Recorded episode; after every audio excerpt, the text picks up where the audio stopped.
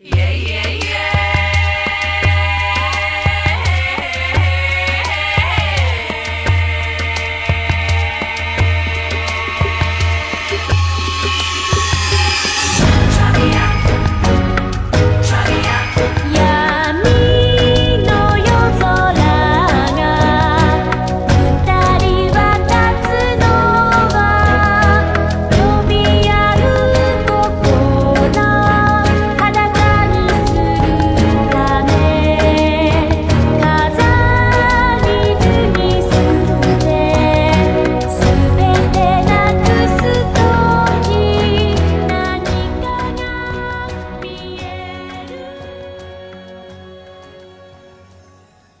大家好，欢迎收听闲聊八匹马的第二个特别节目啊，在二三季之间，我是瞬间搜。呃我是杨次郎。那如上期所说啊，上期就是和大家闲聊了一期，聊了聊这个呃，我们最后一期节目里头留的一个互动话题啊，大家给提的各种各样的建议和选题的主意。然后我们这一次呢，经过这一个星期啊，我跟杨总探讨，然后选择了其中的精选了二十个题目，然后放在这儿和您大家做一个交流吧。呃，这期节目最后有一个抽奖，咱们一会儿最后再说。那我们这一次呢，主要是和大家来探讨一下第三季的节目当中我们可能会做的一些选题。我们这里列举了二十个我们现在觉得可以做的题目，这其中大部分都是来自上一次节目里头大家提供的各种点子和建议，然后也有呢个别的是我跟杨总的私货塞在里头的。哎，那我们。呃，最后呢，就会根据这些投票里头啊，哪个投票会比较高，我们就尽量的把那个比较靠前的节目尽量都做出来。当然，这也不排除会有一些我们突发的想法放进去，或者是可能会有一些突发的什么事儿，哎，一些个什么契机，让我们临时加做一些其他的选题的节目，这都有可能。呃，总而言之，我们会尽可能的把这个投票最高的几个节目呢优先都做了。就像第二季里头，比如说《魔神英雄传》啊，对哎，这个比如说《乔乔奇妙冒险》啊，对吧？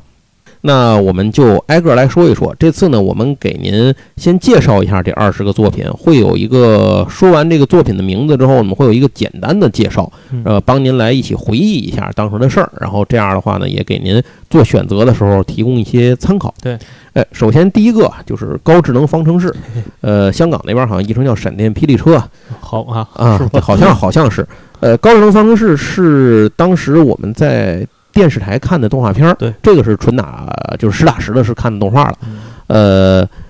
这应该是我印象里头最深的赛车类的动画。当然，您说这个《头文字 D》呢，《头文字 D》它不是一个童年的回忆，对，童年的回忆的《头文字 D》是漫画，不是动画，对，呃，它的动画是后来都是买盘看的。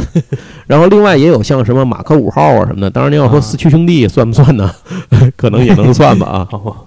总之我，我印象里头最好的这个还是高智能方程式。这个高智能方程式，尤其是它的机械设定呢，其实是超时空要塞的设定，就是和森政治啊。然后，所以经常会有感觉是这车不是开得太快，是飞得太低，呃，有这样一种错觉。他讲了，应该是说在未来，呃，有这样一种赛车的形式来代替了现在的 F 一，就是它比 F 一的赛车更加高级，属于这种汽车竞赛的终极阶段这样一种形式。但是由于车速过快，所以很正常情况下呢，人是没有办法自己凭借自己的眼睛和脑子的反射神经来处理这个车速的，所以就需要一种辅助的 AI 系统来进行辅助。这个故事的开头呢，就从这个这么一件事儿说起，就是这个封建车队的。呃，他们一辆新车，然后搭载了这种超级雷神的这么一个系统，应该是阿斯拉达吧？这个就是阿斯拉达的代号的这么一个台 AI 电脑，它是一个学习型的、成长型的电脑，可以根据车手的习惯来不断的修正、辅助和提供各种操作的这种就是判断啊什么的，就是这样的一一台电脑。阿尔法狗的前身，但是这个东西呢，能被应用在军事领域，所以一开始他们在等赛车的时候呢，这等这个新车送到的时候，路上这车就让人抢了，差点儿。当时跟着一块儿压车的是这个封建，这个应该是封建博士吧，嗯他的儿子就是封建损人。然后当时呢，他也有驾这个赛，他是其实是个天才的赛车的选手啊，只不过他当时是没有开过这种高智能方程式这么好的车的，他有其他车的，像什么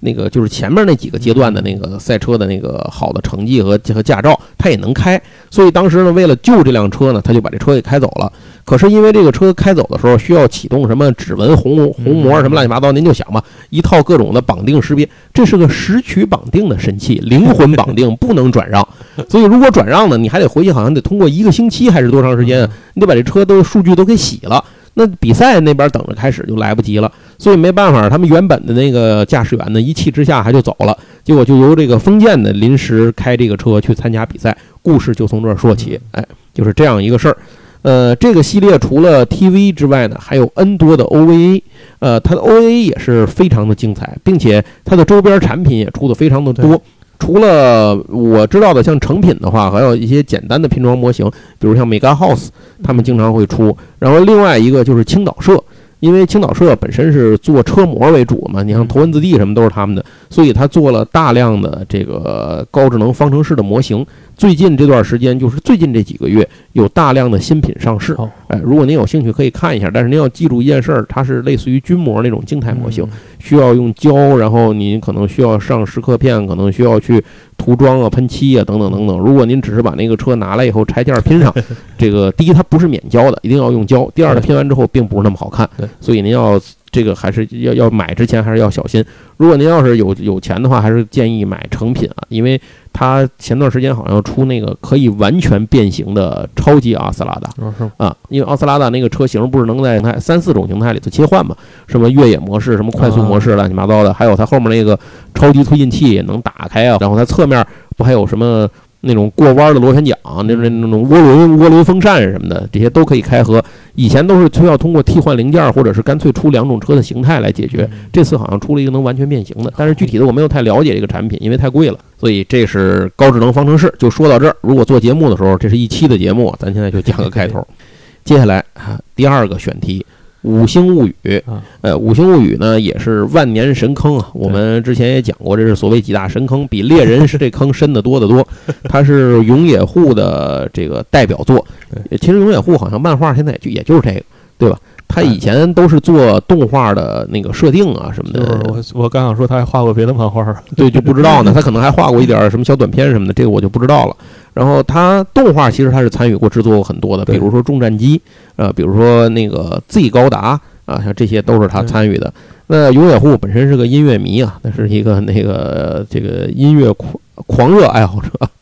然后《五星物语》呢，讲述的是一个非常宏大的作品，它是在一个以星团为这种宇宙为背景的故事里面，上下这个也是贯穿了什么几十万年这样的一个时间。而且这个漫画出的非常有意思啊，永野户早就把年表做好了，就是每年有什么大事儿，每年有什么样的大事儿，这个故事的开头和结局都是注定了的。但是它就是在里头呢，它的作画方式呢，是从里头随便抽出来一个一个时代，然后就着这个时代开始讲，讲一段故事。哎。他有一个主人公啊，就是天照，以这个当然他的化名叫平时的化名叫苏普，就是以这样的一群人为相当于一个时代的群像，然后这样的有多视点来讲述故事，其实充满了很多的。如果说苏普或者说天照是第一主人公的话，一有很多的稍微次一级的第二主人公是非常多的。它是一个多视点创作的，然后围绕着又是一个主时间轴在不同的时间段上来进行。它经常是这一张漫画，你你看完这个情节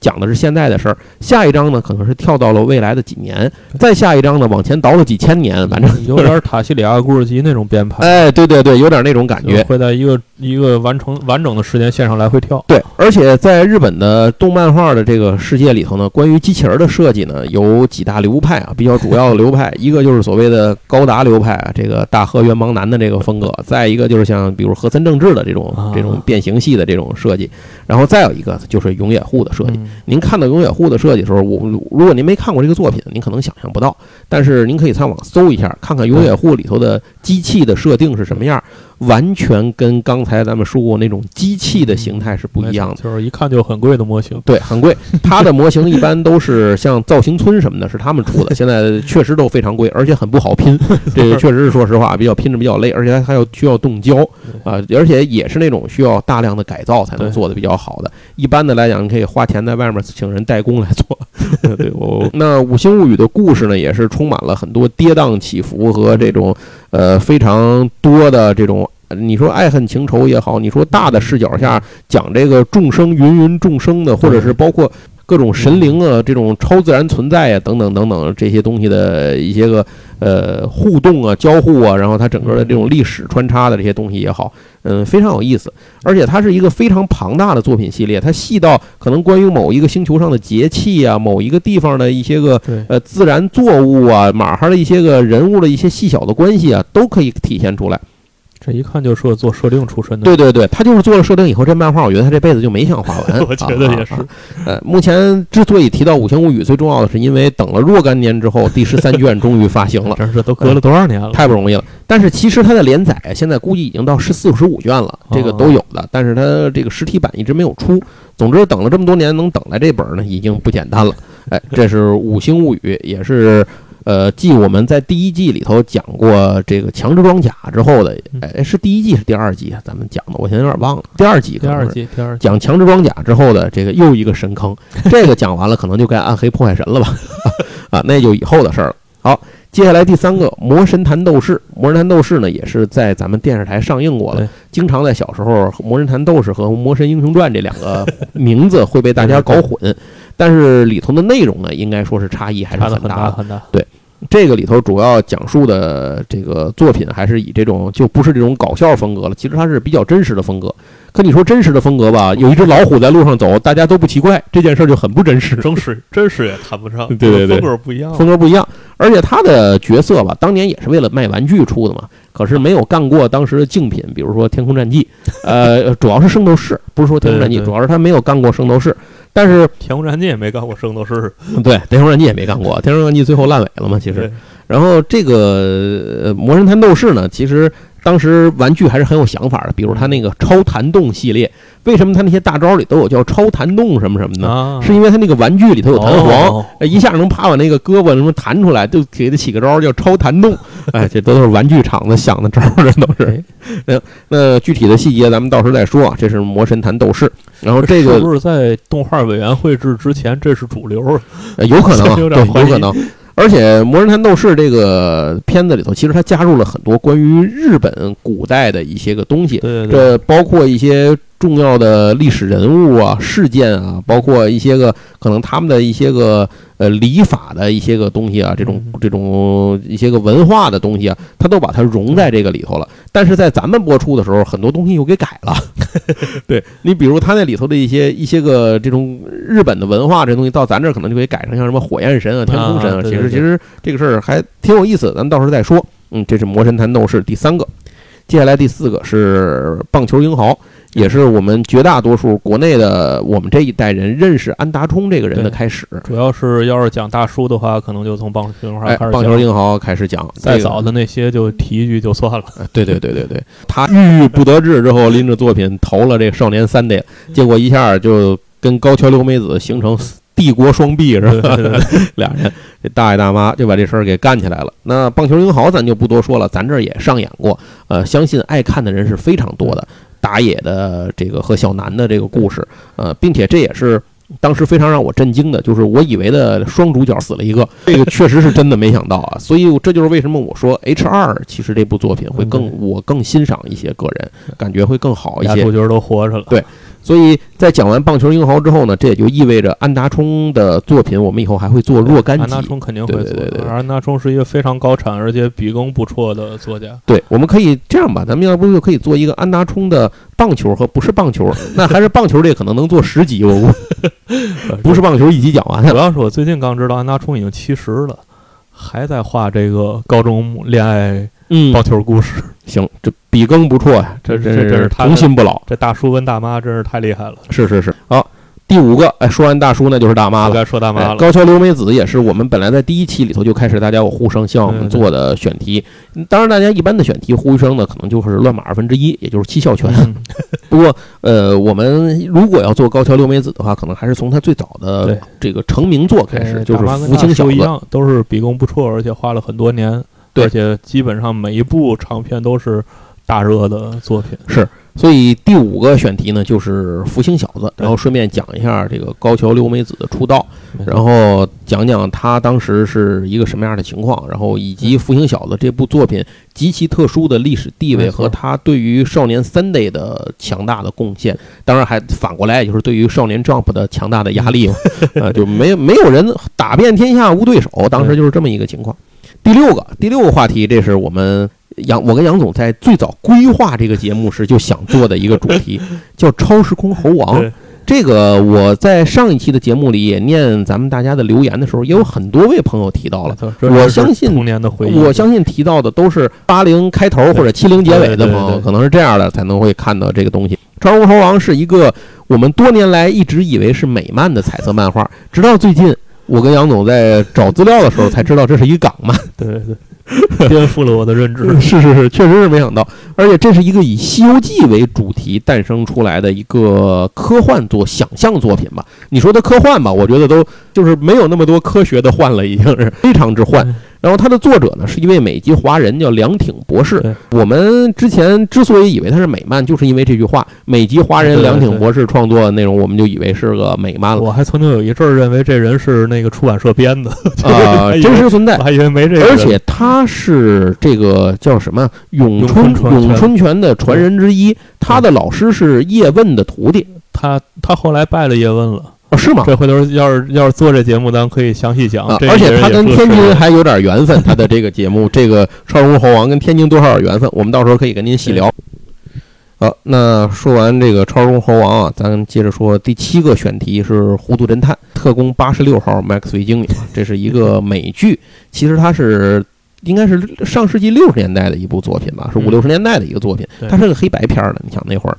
而且它是以美苏冷战为背景诞生的一部讽刺性的这种这种幽默喜剧片儿，讲的是一个美国就类似于一个中情局那样的一个机构嗯，它叫这个特工局，然后下面呢有若干的侦探，这些个特工他们都以这种数字编码为代号，主人公呢是代号八十六号的叫 Maxway 精明，然后就是 Maxway Smart 是吧？然后就是这样一位特工，这个人呢就是您看过《憨豆特工》吗？哎，多多少少有点这感觉。所以具体的咱就不说了，这是一个非常非常有意思的这种幽默剧，哎，所以也是一个时代的回忆吧。我印象里头，后来这个蓝光光碟是卖过整个《糊涂侦探》全系列全套的，嗯咱们电视台演的是没演齐的，肯定没哎问题。没演齐。所以我们如果大家您想听这个，或者说您小时候看过这个的话，哎，您可以选选这个。我们如果选的人多的话呢，我们也会做。呃，这是我小时候应该说是在我的童年回忆里头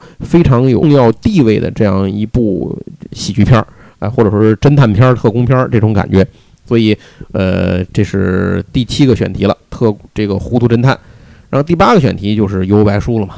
呃，因为上次选《幽白书》的朋友非常多，呃，我们在上一期节目的时候其实也说了，如果我们做《幽游白书》的话呢，里头还会连带着从富坚义博出道开始讲起，一直讲到《幽白书》。那富坚义博出道呢，其实他还画过一些其他的东西，比如说像《恶魔爱神》，再有一个就是他一开始出道时做的一些个很有意思的这种小短片。对，呃，这个我们都会放在这个《悠悠白书》里面呢，一块儿和您来聊。正式开启老贼的征程。哎，对对对，就是他从哪儿还是作为起点啊，然后我们应该就会讲到《幽游白书》来结束，后面你你像其他的他的一些后面的著名的作品啊，我们可能就是这后面不就是猎人？也也不是，还有一些其他的，对吧？咱们就后面回来再说吧。呃，富坚义博咱们要做的话，应该不是只做一一集，对对对这一集呢就截到《幽游白书》为止。对，第九个选题，这第九个选题也是以前我在电视台看的，我们很多人都是这种在电视台看的一个童年回忆的系列，叫《小飞龙》。嗯嗯，小飞龙呢是取材于手冢治虫的作品，同名漫画改编成的动画片儿。嗯，这个改编成动画之后呢，确实跟漫画有一些不太一样的地方。但是因为咱们国内的呃这个小朋友们吧，当年看的都是动画，所以我也就不说漫画的事儿了。这个具体做节目的时候我们再说。那动画里头呢，讲述的是一个海边的一个老人啊，捡到了一个绿发的少年，被冲到海边儿，一个婴儿应该是当时在海边，然后就把他养大了。这个小孩呢叫阿忠，哎，起名叫阿忠。那当时他的身边还有一把这个能闪着红光的一把小短剑，一个宝剑。那其实他呢是一个，应该他们是飞龙族吧？这我记得他们那个那那波叫飞龙族，已经一个灭族的一个种族，然后他呢是这个 呃唯一活下来的一个王子。那么后来就一群海豚会说人话的海豚来找他，然后就跟他说了这个你的身世是怎么回事儿，保着他一块儿呢去向呃霍顿族复仇，然后就是这样一个故事。路上呢还收纳了他们一个我看过的小时候看过的动画漫画里头觉得最作的一个女主角，就是那个妮妮，那个人鱼，啊也是他们同族的另一个幸存者。呃，挺有意思的一小美人鱼，然后就是有有事儿就是没事儿找不痛快，有事儿也找不痛快的没有他好。像这事儿能顺好多。对，没错儿。呃，这是阿忠的故事啊，这个小飞龙。呃，小飞龙其实话题是很沉重的，就是这是一个非常沉重的，里头也经常会见到各种各样的死亡，就是这里面的一些重要角色的死去。所以当时对于小朋友来说，至少我当时看的时候是感觉心情很压的很难受的，但是坚持着看完了。呃，所以今天返回头来再看疫情的时候，我把小飞龙整个又看了一遍哦，当时在家，嗯有一种非常不一样的收获的感觉。它确实不太适合给小朋友看，因为小朋友很多东西看不懂。对，好，那这是小飞龙。接下来第十个选题，呃，蓝宝石之谜。啊，哎，蓝宝石之谜呢，可能又就是它就是改编自凡尔纳的著名小说《海底两万里》，但是呢，已经改编的很多很多了。对因为它加入了亚特兰蒂斯这个种族的一些个背景的故事是。你仿佛觉得这好像是一个 copy 了《海底两万里》idea 的某个动画。对对对对对。然后最重要的是，当时看到了很多很有意思的这种想象啊，尤其是关于海底世界的想象。因为那个《海底两万里》的主角不是尼莫船长和他的那个鹦鹉螺号嘛，然后这个也是里头也是有尼莫船长但只不过尼莫船长呢不再是一个印度裔的一个王子，看破尘世的王子了，他是亚特兰蒂斯的，他应该是亚特兰蒂斯的王。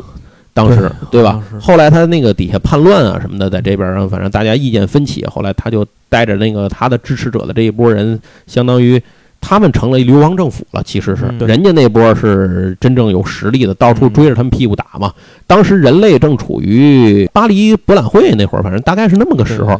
呃，这种科技刚刚开始的阶段，人家已经是外星科技层面了，开始碾压他。主人公呢是一个少女，叫莱利亚。莱利亚其实呢，她是这个尼莫船长的亲生闺女、亲闺女。然后她随身带着一颗蓝色的宝石，这个宝石呢，就一开始成为了坏人的追逐的对象，就是那个三人组的追逐对象。然后碰到了个男主角，然后男主角叫什么？我现在有点忘了，叫志强吗？还是叫什么？咱中文怎么翻译的？我现在忘了。戴眼镜儿那小伙他是个发明爱好者。对，然后大家阴差阳错的呢，就凑成了一个队伍，最终后来慢慢的接近这个真相啊，发现世界背后的真相到底是怎么回事儿。为了拯救地球呢，拯救人类呢，也就开始了一场这个和呃坏人之间，就亚特兰蒂斯的之间的这这一场战斗。然后里头呢还出现了让我比较震惊的是，还出现了很多，比如说未解之谜的一些桥段，比如说诺亚方舟是怎么回事儿，对吧？在它里头就提到了，像红色诺亚那条船嘛，就都提到了。这是蓝宝石之谜。呃，蓝宝石之谜其实现在你倒回头来想想啊，莱利亚虽然很好看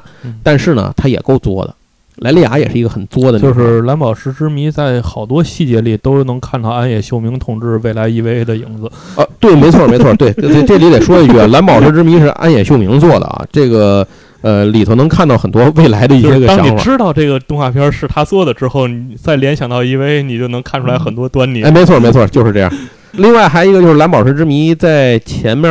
是哪一代的基站啊？是 X 还是什么？我现在忘了。就是最近的一代基站里，它登场了，哎也是也是非常好用的这个母舰，是亲儿子级母舰，非常好使。因为这个蓝宝石之谜，它那个母舰不是更新换代过嘛，哦后来就变成能够太空里头打哎，变成那个超级战舰了嘛。呃，兽屋，我看到它公布了老鹦鹉螺号和新鹦鹉螺号的模型，然后我也不知道什么时候出，大家可以关注一下。第十一个，呃，也是呼声非常高的一部作品啊，一个动画片儿。这是《天空战记》。刚才在说那个《魔人弹斗士》时提到过，这些其实差不多当年都是对标的产品，嗯但是事实上是证明没有漫画和强大的后面的这个支持呢，它是干不过这圣斗士的。第一季其实非常好看，对它主要引述了你那个圣斗士不是希腊神话吗？《天空战记》引用的是印印度神话，对。我最早对印度神话的了解就是来自于《天空战记》，只不过当时觉得啊，一个是《天空战记》，一个是《圣传》，这是我当时对对于这个印度神话的来源。但是《天空战记》看完之后，当时一开始给我的感觉就是，这个所谓八部众啊，是这主楼主角不是修罗王一平嘛？对，哎，这个八部众应该是这里头非常厉害的八个人。后来发现他们就是一个中一个中层管理管理阶层，而且也是负责武斗的那部分的，对吧？管理着一些自己的种族，就是自己的那个 这呃这个对族族人，大概就是这样。就是我看了《天空战记》之后，因为对八部天龙非常有兴趣，于是找了《天龙八部》来看，啊，从此开始看了金庸小说，对 行吧，这歪打正着又另走一经啊。然后发现这《天龙八部》小说除了第一页儿介绍《天龙八部》是什么之外，跟这就没有任何关系。《天空战记》里面，我们如果您有这个当时跟我们一起的这种时代回忆的话，您会记得他最著名的一句话就是“伊木拉萨”这个 变身的口号。呃，最重要的是它那个是他不如圣衣的一个好的地方是，虽然它那个盔甲的设计啊，第一，它也是一个动物的一样一个形态，对，然后它拔下来的话，那个动物可以组成一个像飞车一样的踩在脚底下的高速移动对，对对，但是它没有那种星座圣衣里头那种能够把它插拔变成那种星座形态的这种哎感觉，就是你缺少这么一种精致感，而且独特也不够独特了，因为大家已经看过圣衣了。所以这样的话，就感觉他这个做的不太好，而且他当时的玩具呢，可能卖的销量也一般，所以就导致第一部其实故事剧情是非常好的，对雷帝因陀罗嘛，打因陀罗，对，因陀罗把那个慧明大师给石化了，结果导致对拔不动分裂，他诬陷给那个依萍干的嘛，这故事其实听着跟圣斗士也挺像的。是挺像。圣斗士那边是弄女神，这边也是弄女神，只不过那边女神是是还还没有那个成年，也是一个男的弄了这个女神，那边是教皇弄了一女神，这边是二把手弄了把女神一个对，然后诬陷底下那边诬陷是分成两波，对，那边诬陷埃俄洛斯，这边诬陷修罗王一平，然后就黄金圣斗士拆两波，这边就是巴布仲拆两波，你想都差不多嗯。他唯一的跟圣斗士不一样，就是巴布仲后来都活着啊，啊，对对对，对对，死了的也被复活了，反正八部众都活着。但是第二部就没劲了，因为一开始那个雷帝因陀罗这个人物塑造的非常之丰满，没错，呃，非常好。但是呢，他其实是好像是印度里那个神话里应该是十二帝吧，可能是、嗯还是多少，好像是十二帝。后来到第一部里头出来那几个都挺牛逼的，个顶个的厉害。但是到第二部里出来就是砍瓜切菜的，就都给这个战斗力突然溢出的特别怪，有点？像恐龙特级科赛号，啊，对，前面那一大半儿说的打扎基总监是打挺好的，对，所以还是扎基总监牛逼。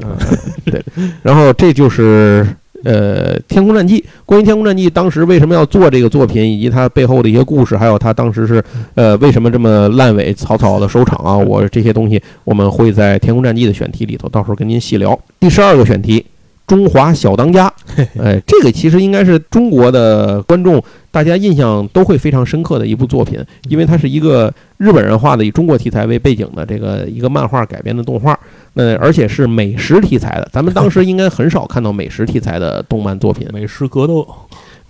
你像什么酱太寿司啊什么的啊，那些和咱们中国的读者的其实是有距离的，不是，而且那是真美食，那是真美食。对对对，没那么的，这个都是奇幻美食。对对对，但是我记得当时在豆瓣上有一个帖子，那哥们儿好像那个作者好像还是个天津人，啊就是复刻，因为他当时说去哦塘对对对沽买的龙虾嘛，好像我印象是这么回事儿。他复刻了里头的每一道菜，从什么大卫麻婆豆腐啊，从这个 这些东西开始，到什么这个飞面是吧？他那里头什么飞面，然后什么黄金比例。呃啊，这烧麦 是吧？什么大宇宙面是什么？反正就是这些东西，我现在有点不太记得了。就他尽量的把这些东西都给能够复刻，都能做出来了。有的是色香味俱全，有的是色香，但是胃不一定能咽得下去。反正让你看起来是这么个东西，比如那个银河面是什么的，那就实在做不就做完以后很不好吃，好像。但是有的就非常好吃。那这就是这个中华小当家。那里头给我印象最深的是背景虽然是清朝。但是所有人都不留辫子，基本上这要搁当年早都砍了把脑袋，还什么特级厨师，嗯，另外还有让我知道了哦，原来烹饪界也是有黑暗料理世界，对对有礼世界，它里头还有一堆那个厨具都是神器是吧？对，有的那个是能够当冰箱使，你在想有的就是冰箱，对对，有的就是什么消毒的消毒器，有的是什么能够快速的把那个干货给你发好，啊反正就各种各样不一样的各种厨具。然后，如果您喜欢的话，我们到时候会给您细聊。而且，《中华小当家》现在还在连载，又、啊呃又出新的了。哦不是不是还在连载，是又出了，重新又开始出了。接下来底下第十三个选题啊，也是一个若干年前的老的漫画，现在又开始出的，就是高田玉三的《三城三只眼》。啊，这个我们在上一期的节目里头也念到了，有很多朋友提到这部作品，嗯我个人是非常喜欢看的啊。这这个是高田玉三，我觉得他是巅峰代表作。嗯事实上，可能应该也是如此吧，因为他其他的那几个作品，什么万能文化猫娘啊，或者是什么碧奇魂是什么的，都呃没有这么大的影响力。三城三只眼主要讲述的是一个男主人公叫藤井八云，他父亲是一个民俗学的研究学者，就是有一天他有一个女孩来找他，叫做佩。然后后来他发现这个佩不是一个普通人，他是三眼族的幸存者。嗯呃，就是所谓三眼族，就是脑袋上还多了一只眼睛，那是他们力量的源泉。三眼族人有一个能力，就是可以，他可以有一个像自己的这种仆从或是随者这样的一个、一个人，他可以赐予他不死的力量，然后成为自己的保卫者。那么在慌乱之间呢，没有选择，当时就是为了活命嘛，反正这种就是把慌乱之中就把藤井八云呢变成了佩的这种随从。这个随从有一个名字叫做吴。嗯，哎，就是代表你其实已经不存在了嘛，这个人就是无。但是配合其他的三眼族的这就是想法是不一样的，他其实希望是能够变成一个普通人，寻找着一个能够变成一个凡人的方法。于是两个人开始了一系列的冒险，这里头采用了大量的各种呃来自于民俗学呀、神话啊这些事情的一些个呃灵感来源，比如像什么埃及的神明啊、日本的神明啊等等等等，这些都有出现。印象最深的是里面有一次。到埃及去见到阿努比斯，嗯在金字塔里头，然后阿努比斯就要把那个佩他们，他是个守护者嘛，他就要把佩他们都杀了，实在打不过对方。但是后来突然那个就是他说不是无可以来嘛，然后那个阿努比斯就让他证明你是无，我如何能够证明这件事？没办法证明。后来他突然想明白了，因为那个阿努比斯不有一个人死以后称量心脏这个说法嘛，他就自己把自己的心脏给抓出来了，然后放在那个秤上，反正是放在秤上还是给他看啊，反正就是说，哎，我还活着，这是不是可以证明我是无？嗯然后那个阿努比斯就说：“你可以证明你是无啊，就是大概这样一个事儿。里头还有很多像什么印度神话，对那个象头神什么的，这些都 都有在里头出现。而且这个故事后来的展开也非常的好，所以给大家做一个推荐。如果您没看过的话，可以看看以前的这个作品，它还有很多什么小说、什么游戏什么的啊。这是第十三个选题。”呃，第十四个选题来自于动画片儿，是玩卖玩具的动画片儿，就是《特种部队》。呃，特种部队也是美国非常早的一部我们为我们所熟悉的这样一部动画了。我们小时候其实最早见到特种部队的玩具的时候是还没有天津还没有演这个动画片所以当时是胡买的。我记得我以前讲过这个故事。对，呃，我就是看哪个配件多就买了哪个，而不是哪个牛逼买哪个。所以如果当时我懂的话，我至少肯定会买白幽灵的。结果我买了一个大力壮士，这个大力壮士呢是个医疗兵。我当时买它的唯一原因是它有一个三角形的飞空艇能开着，然后后面还有一个步话机，那个电台能带着，显得配件多，就这么个事儿。我买了个大力壮士，呃，要不然那会儿怎么你也得买个什么幽白幽灵啊，什么蛇眼啊，或者是你眼镜蛇指挥官也行啊，对吧？哎，这你没办法。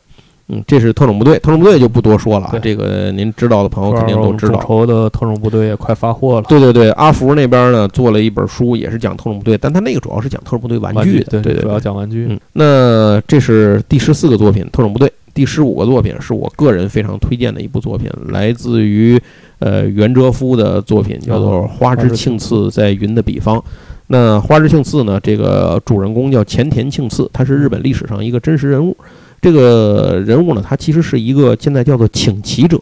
其实你可以把它理解为一个什么游侠之类的这么一个人。啊他其实他的出身啊，呃，在日本是个很大的家族，就是五家老之一前田家，前田利家，他是前田利家的养子，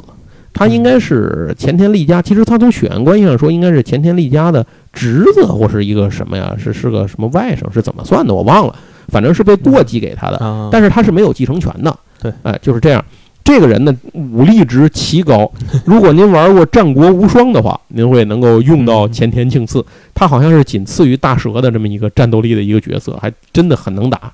这个人呢，做事就是不拘一格呀，然后也不畏强权，一切随心所欲。呃，并且呢，看破生死，战斗力奇高，在日本的这个历史上呢，留下了很多传奇的故事。然后他有一匹巨大的黑马，叫松风。那马牛逼的，就是一般的士兵啊，或者是将领，连那马都打不过，是一群野马的首领。那个松风，然后这里头就出现了很多历史，日本历史上就是战国那段时期的人物和事件。嗯，你比如什么像伊达家呀，然后像什么北条家呀，对吧？这就是这些上山家呀，就等等等等，这些都在里头。嗯，故事其实是从呃那个谁。呃，织田信长死了以后，其实是从丰臣秀吉当天下之后开始讲起的，一直讲到最后德川家康得天下大概是这样一个故事。最后从他从他呃整个在这个战国时期的活跃的这些事情开始讲了很多东西。那这部作品呢？嗯，它其实，在诞生背后有很感人的一段故事，这个我们将来再跟您说。因为袁哲夫本身是不善于写剧本的，那很明显，这么 这么呃历史感这么强的作品呢，那就不是他自己写的，那是谁写的呢？又是如何诞生的？他又是如何拿到这个作品进行合作的呢？那我们到时候讲花之庆次的时候，会给您详细介绍。我个人来讲，就我个人来说，袁哲夫的作品里，我最爱看的是花之庆次，嗯远远其实远远胜过北斗神拳。我跟你说实话，这是个人喜好啊，嗯一家之言。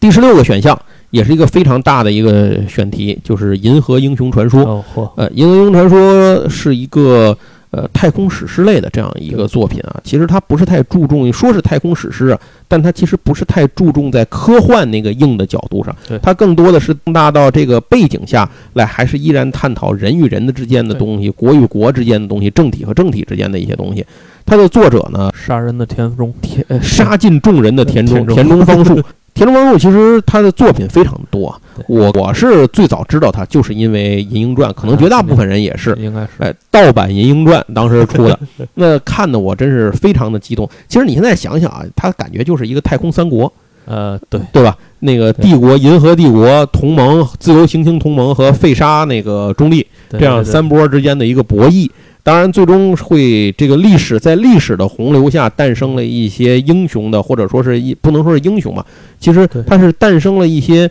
那个背负着历史责任被赶到了那个位置上的人。哎，这包括像是帝国这边的天才皇帝莱因哈特和自由行星同盟这边的重要的呃领导人，就是杨威利。然后讲述了这两个人之间的一些纠葛，当然还有其他很多的角色。他这个就是第一次让我们那个年代的人，就是反正对我来说，就是嗯，有一种历史的无力感，啊，对对对，是。让你知道，在大的时代背景下，嗯。这人再牛逼，也嗯。是在这个时代的洪流之对。中起起伏伏伏而已。对，我记得当时那个吉尔菲埃斯有他的舰队救了一艘这个难民逃出来的难民船嘛，然后救完之后他就发现是难民船，然后他就说给上面人吃的喝的，让他们走，然后就把他们放了。结果当时那个那个里头有一个老头嘛，就说说这个军人是个好人，说但是好人可能不长命。呃，这个故事 其实一直在说的就是这样一件事儿，但是这里面有一些小人物呢，却活了下来，在历史当中呢，这个辗转活了下来，一些伟人呢，在这个历史当中呢又倒下了。尤其是坏人活了好长，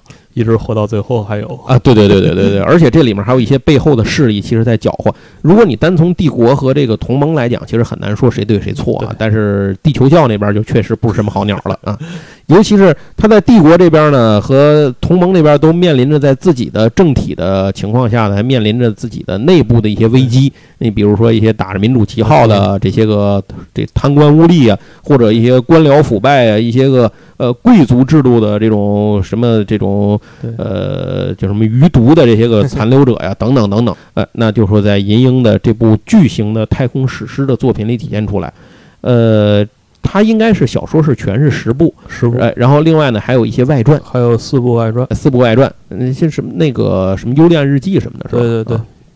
反正就是那几个都加在一起呢，就是整个构成了《银河英雄传说》的呃这种一个非常伟大的经典的作品。呃，顺便说一句啊，田中芳树本人是一个非常重的中国迷，他当时有一本书叫做《中国武将》，是不是《百人武将传》啊？是什么的？啊就是他从自己的观点啊对中国历史的了解的观点。整理出了一百位他觉得最牛逼的武将，做了个排名和介绍。这里面甚至有好多人真的我是看他的书才知道，呃，挺有意思的。然后他还有其他的好多好多的作品，什么《药师四良子》啊什么的，有很多其他作品，在这儿就不说了。因为国内如果您是老二次元的这个爱好者的话，肯定会多多少少都会知道他的东西。对，银鹰基本上绕不太开，哪怕你没看过，肯定也听说过。是所以《银鹰传》啊，咱们作为第十六个选题，是一直在出，一直到现在还在出。对。哎现在那个不是藤崎龙那版本的漫画就在出吗？我是真忍不了。十十七本了，应该就他那个画风特别不适合《银鹰传》，为什么呀？嗯不知道。他那画风画什么都不适合，就看你习习惯能不能忍。嗯行吧，你进。行吧，没办法，反正画也画了。他画《封神演义》，你觉得就适合吗？啊、是，这倒也是，这这这确实是那么回事儿。行，那第十七个选题是来自于小神龙俱乐部里的最最经典的作品，就是《夜行神龙》啊。啊，《夜行神龙》其实这部作品呢，拔高了一种怪物种族的这个档位，就是石像鬼这个种族，格利亚石像鬼这个种族，以前都是什么看个门儿啊，就是小兵级别的，杂兵在这儿被拔高成了，生生拔成了主角儿。哎，呃，故事非常之精彩，里面大量的引用了包括北欧、包括英格兰嗯等等方面的一些神话，当然还有世界各地的神话，后来其实也都被他引用了，像什么希腊的、印第安的、日本的等等等等都被引用了，但它的主体还是英格兰和这啊个、呃和这个北欧神话为主体，然后。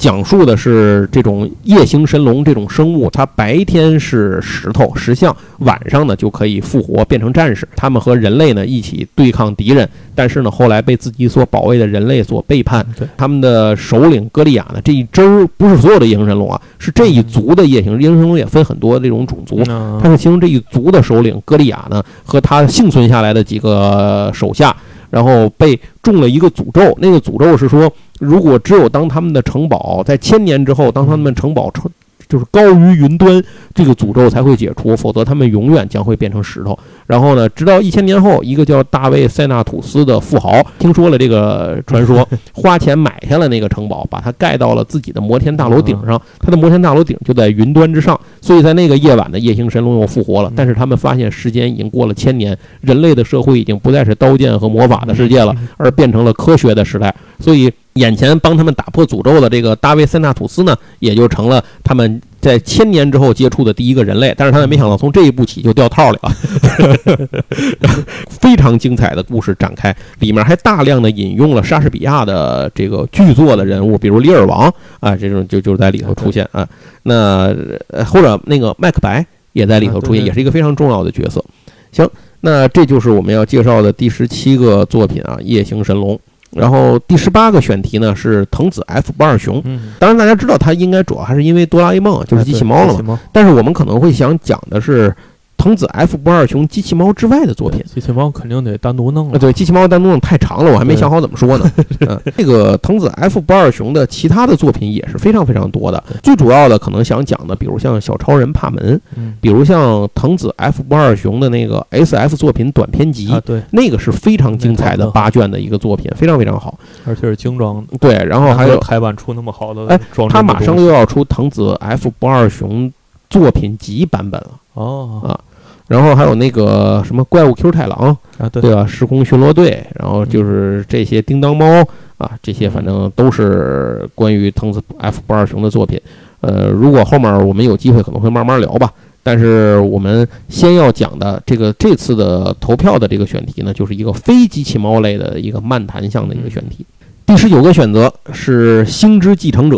这是一个我们之前讲过的，呃，我跟杨总都非常喜欢的一位画漫画家，就是星野之轩。星野之轩哎，星野之轩是一个非常擅长去画这种科幻题材写实派漫画的画家，并且他是拿过手冢奖大奖的。对，呃，咱们以前讲过，像桂正和也好啊，像这个荒木飞吕彦也好啊，嗯他们拿的其实都是这个这个手冢奖的第二个等级。对对对，但是真正拿大奖的等这个等级呢，在整个手冢奖颁发的历史上，其实只发过很少的几次因为它基本都是宁缺毋滥的。对，呃，所以能拿到这个奖是非常不容易的。我另外再给您举一个得过这个奖的例子啊，比如井上雄彦啊，嗯然后这个星野之轩呢，就是井上雄彦的老前辈了。大家可能很多人对青野之轩没那么熟，就是因为他的漫画确实都是理财产品。对对对对对，您只要见着星野之轩的漫画出了，赶紧买。这个任何一本基本上都是绝版非常快，然后卖的非常贵。对我以前在那个我跟杨总做的那期，我们最近两年买了什么里头，其实细说过这个，您可以去听听那期节目。另外，我在那之后后来买了一本书，其实一本短篇，星野之轩的，嗯是星野之轩作品集里的一个，就是《雪之言》。啊，哎，这个雪饮之雪影之言》，对，您您可以可以买着这本书对。行，那这个《星之继承者》呢，是来自于一个同名小说改编的。这个我之前在那个剁手三分钟里其实介推荐过这个产品。它在咱这边呢是刚刚推出了，今年五月份的时候刚刚推出了小说版，对对对，哎，一共三卷。讲述的是一个关于地球人类的诞生、地球的诞生背后的整个一个呃宏大的故事，涉及到三个不同的种族之间的事情。呃，这包括着什么一些外星种族和超科技文明，以及地球历史、人类诞生的真相等等等等这些东西。那嗯，星野之轩呢，就把它给画成漫画了，所以这是一个非常精彩的漫画。星野之轩其他的漫画也没有不精彩的，就是这么说吧。他那个宗教长短片授，宗教教授其实也很值得讲，嗯，没错没错，但就是那个可能那算童年回忆吗？不算，那肯定不是了，嗯那就是星野之轩本人就不是童年回忆了，已经啊，这应该是我们的一个私货的选题啊。星野之轩其实要说一下，就是刚才咱们不是聊到《银河英雄传说》了吗？文库版的《银河英雄传说大全集》，十本正传加四本外传的那个那个纸盒装的提盒装的那一套，它的里面的所有的插画全是星野之轩的哦。版本，所以你可以看到，在那个里面，《银鹰传》的飞船的设计、科幻的那种机械的设定，和它以往的《银鹰传》主体的设计截然不同。对，呃，充满了那种那种就是星野之轩的风格。我很难说清那叫一个什么风格，但是您可以看，它不是那种方方正正、规规矩矩的那种机械风格，它它设计的非常有趣。就是你看它的科幻跟看它宋向教授那个就嗯。民俗学的那一套，嗯就风就是内容看起来完全不一样，但是它都非常好看。对啊，就是顺便说一句，说刚才《五星物语》呢，咱多补一句啊，《五星物语》的那个机械设定里头，其实它的那些机甲就是原来叫 M H 嘛，现在叫什么我忘了。那其实它不是机器人，跟高达不一样，啊，对对，它是生物体，呃，啊是培植出来的，然后后面的盔甲是加装在身上的。您可以理解为这点儿可能更像 EVA 吧，就是它里头是生物体，哎外面外面是那个盔甲。只不过 EVA 那个盔甲是为了拘束它的里面的这个形体内嗯肉体的，但是这个呃 MH 这些电气骑士的这个这些个盔甲呢，就是确实是加装在外面的这个装甲，但是你都卸下之后，它本身其实是生命体。嗯行那这个简单就说这一点啊，这是讲完了《星之继承者》，也就是第十九个选题。最后第二十个选题呢是程璐啊啊，，程璐这个作品，呃，我在上一次的时候其实就放出来过这个选项，但是没有什么人选啊。可是我依然觉得这个作品很好，就是因为它是一个讲述了青春和爱情的这么一个美好的想象的这样一部作品。关键是这是咱们这代人才看过这个作品，对对对对对，因为这个作者啊，本身松本泉这位作者呢，他是出道即巅峰，呃，这是他唯一的一部有影响力的作品，而且极其有影响力。不光在日本，在亚洲，在欧美也非常有影响力。他讲的是一个这个主人公本身是一个超能力的家族，嗯。但是他父母呢禁止他们在这他们兄兄妹的一个主人公男主人公还有俩妹妹，孪生的俩妹妹，那个这个等于这个兄妹仨人都有特殊能力，但是以这个男主角的超能力其实是最强的，因为他可以回溯，他可以穿越时间嘛，嗯改变时间。但是呢，这个人其实挺怂的，就是尤其在爱情的方面，他们搬到这个，因为他们这个超能力惹祸这件事儿呢，所以他们家就不停到处得搬家。所以这次搬到了新的镇上之后呢，有一天他在就刚到这个镇上时，遇到了路上遇到了一个少女，然后这个女孩呢让他一见倾心啊，成为了他的这个梦中情人。整个故事呢就围绕着这个故事开展开展了，所以它其实是一一男主二女主之间的一个三角关系的情感纠葛。那两个女主呢又是发小，就是好姐妹儿闺蜜，所以就是展开了这么一个故事。呃，最终呢也是一个爱情马拉松的这么这么一个事儿，最终呢这个修得圆满啊，当然是，所以一个是非常这好的结局的这样一部作品，你可以放心的去看。我印象里应该是十八卷吧，单行本，嗯也很很久没有再版了。这个好像一直也没有出过，这个对一直没有出过。另外呢，松本泉呢已经去世了，这位哦作者啊，好像就是去年还是前年啊，就就已经去世了。所以我觉得可以把这个《程璐》这部作品来聊一下。如果您没听过的、没看过的话呢，就当做是一个推荐。嗯，我们推荐您去看一看这部作品。这是第二十个选题。那最后这个我再给您念一下这二十个选题啊。第一个是高智能方程式，然后五星物语、魔神坛斗士、呃棒球英豪、福星小子、超时空猴王、糊涂侦探、悠悠白书、小飞龙、蓝宝石之谜、天空战记、中华小当家、三乘三只眼、特种部队、花之庆次、银河英雄传说、夜行神龙、飞机骑猫类的藤子 F 不二雄作品。星之继承者和程璐。那这个到时候我们也会发在我的公众号，您可以关注一下，叫“瞬间思路”这个公众号，然后我会在这上面发文章，底下有一个投票，您就可以给我们投票。然后我们会有一个互动，到时候我们会赠出一份这个奖品，是手冢治虫的一本自传，叫《我是漫画家》。然后这本书呢，其实讲了很多呃手冢治虫自己亲述的自己的一些个经历，非常有意思的一些事儿，呃呃，给您做一个推荐，然后也作为一个奖品。到时候呢，参加的方式呢有两个，一个是在这期节目结束的时候，您在这个就是我们的底下评论，这个评论是什么呢？就是您从这二十个选题里，您您选三个，咱不多不少，您选仨，咱就挑三个选项。呃，然后我们会从这个评论的朋友里头呢选出一位来，到时候给您发奖。这个活动截止的时间是您听到这个节目这一周的当周周日晚上八点。截止到这个时候，我们会一般这个节目会在每周三更新。还有一个方法就是，您可以通过我的公众号给我的公众号去留言，这也可以。哎，您可以在底下呢写下来这三部作品里头，您选三个。然后到时候我那个公众号的文章里头呢，也会具体的写下来如何去进行这个参与这个投票的这个活动。然后这样的话呢，我们会从中选出一位听友，送给您我们刚才提到的那个《我是漫画家》这本书。关于这个抽奖呢，其实还要多说一句啊，就是您帮我们给这最近我们这两期节目吧打个扣，点个赞。然后最重要的是给节目前面有一个那个五星的能打星的那个好评，您给打个五星好评。当然这个事儿呢还是那话，君子协议。我们这个您打不打呢？我其实是看不见的，但是我们都相信那个大家能帮我们去打一下。